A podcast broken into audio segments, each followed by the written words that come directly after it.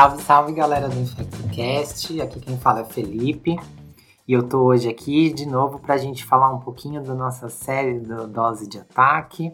Nosso primeiro tema então é saúde LGBTQIA+.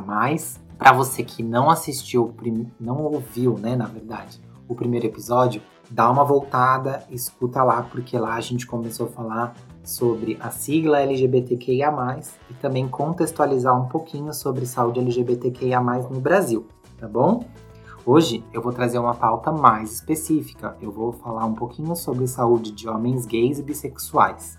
Eu, como homem gay, profissional de saúde, resolvi trazer essa pauta para vocês, porque também algumas dessas pautas são as pautas que eu, enquanto usuário do Sistema Único de Saúde, tenho quando eu vou ao médico, né? Então, sobre quais são as pautas específicas dos homens gays e homens bissexuais dentro do atendimento de saúde. A gente tem que, primeiramente, lembrar que o SUS é um sistema único de saúde, é um sistema baseado em pilares, né? E os três pilares são atendimento, a universalidade, a equidade e a integralidade, tá? Então, dentro desses princípios, eu preciso atender os homens gays e homens bissexuais, sendo eles homens cisgêneros ou homens transgêneros, de forma igualitária e de forma equânime. Então, eu não posso fazer com que esse paciente sofra preconceito. Seja preconceito para chegar no Sistema Único de Saúde, então ele precisa ser atendido pelo nome que ele quer. Então, homens trans têm direito de serem chamados pelo seu nome social, tá? Isso independente do paciente ter ou não o seu registro alterado. O paciente tem direito a ser chamado pelo seu nome social em qualquer esfera dentro do Sistema Único de Saúde, tá? Isso deveria ser em todo lugar, mas no SUS é garantido. Então, vamos respeitar, galera. Outra coisa que eu preciso fazer é que os profissionais que vão atender esses pacientes sejam capacitados. Então, a gente precisa que os profissionais e as profissionais de saúde do Sistema Único de Saúde sejam capacitados no que é, quais são as pautas específicas de um homem trans. Por que, que o homem trans ele tem pautas específicas? Porque o homem trans ele não chega no Sistema Único de Saúde. Porque quando ele precisa fazer um Papa Nicolau, porque homens trans eles têm sistema reprodutor feminino ou dito feminino, né, pela medicina. Então ele precisa fazer exame de rastreio, ele precisa fazer o Papa Nicolau.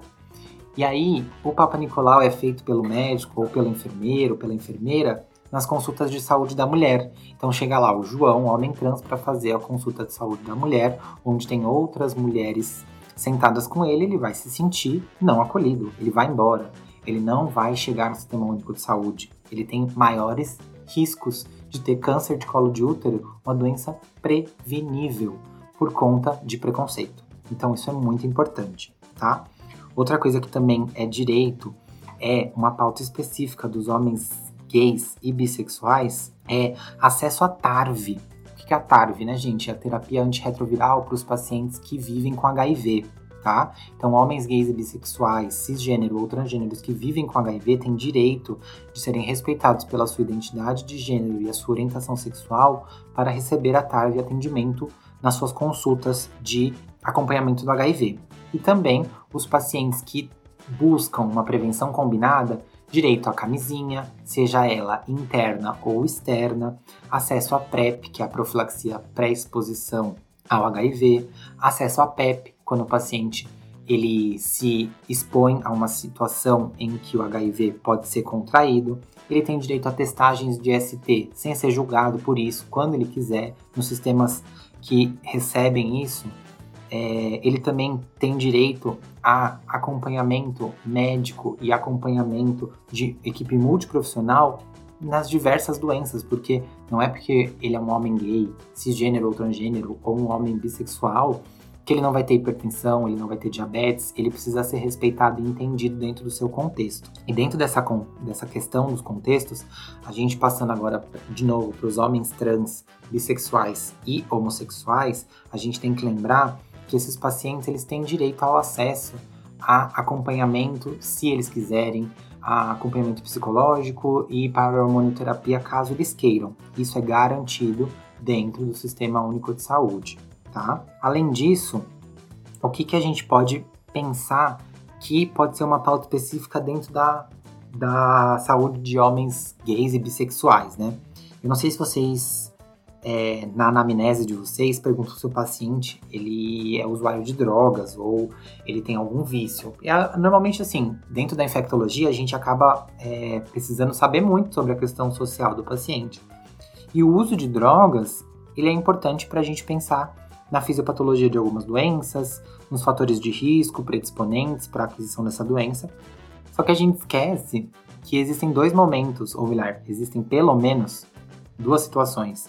O paciente que ele utiliza algum tipo de droga ilícita ou lícita, no caso a gente está falando de drogas ilícitas, tá, gente? Então o paciente que vai usar essas, eh, vai usar drogas num momento da festa, no momento da casa dele, para dançar, para se estimular, para estar tá mais ativo, ou é o paciente que usa drogas durante a relação sexual, o que a gente chama de chemsex. Não sei se vocês já ouviram falar de chemsex, mas é muito importante a gente saber diferenciar, porque às vezes o paciente ele não entende é, que é diferente. Por exemplo, ah, você usa poppers.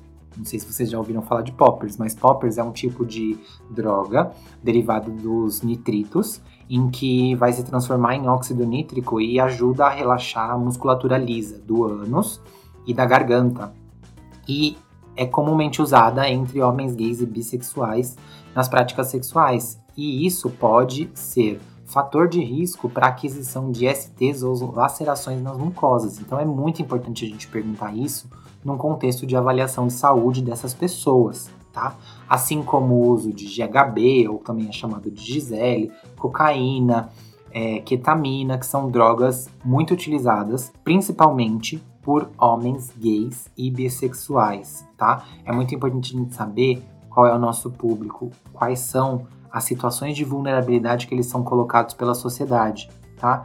É muito importante a gente ter isso na cabeça quando a gente vai atender um paciente, simplesmente falar assim: "Ah, você enquanto homem gay precisa fazer isso, isso e isso". Mas se ele é um adolescente gay, por exemplo, ele não vai poder voltar para casa e falar: "Olha, o meu médico falou que eu preciso fazer isso, que eu tenho risco na minha relação sexual". Ué, mas que relação sexual? A gente tem que lembrar que a gente vive numa sociedade cis heteronormativa e que muitas vezes homens gays e bissexuais não têm autorização para levarem seus namorados, parceiros ou parceiras para dentro de casa, né? É muito importante a gente lembrar disso, que a nossa sociedade é uma sociedade preconceituosa e a gente, enquanto profissional de saúde, a gente tem que deixar isso para trás, no, dentro e de preferência fora também. A gente não pode ter julgamento da pessoa pela identidade de gênero ou pela sexualidade, tá? É muito importante isso para que a gente tenha um acolhimento decente dessas pessoas e consiga fazer uma prevenção e promoção de saúde também, não só tratar. Bom, gente, então é, hoje nesse episódio eu resolvi falar um pouquinho de pautas específicas para homens gays bissexuais. Homens gays e bissexuais, né?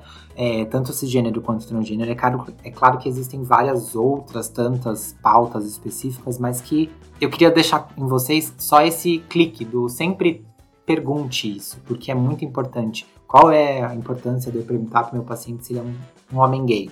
É importante. Isso vai mudar a conduta, isso vai mudar o jeito de pensar na sua consulta.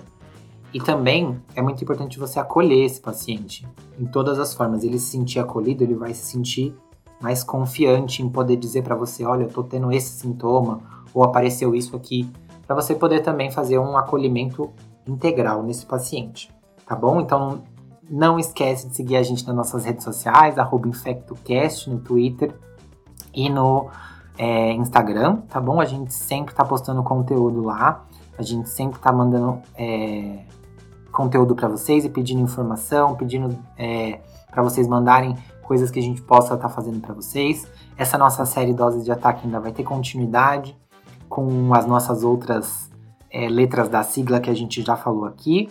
Então, um grande beijo para vocês e até a próxima.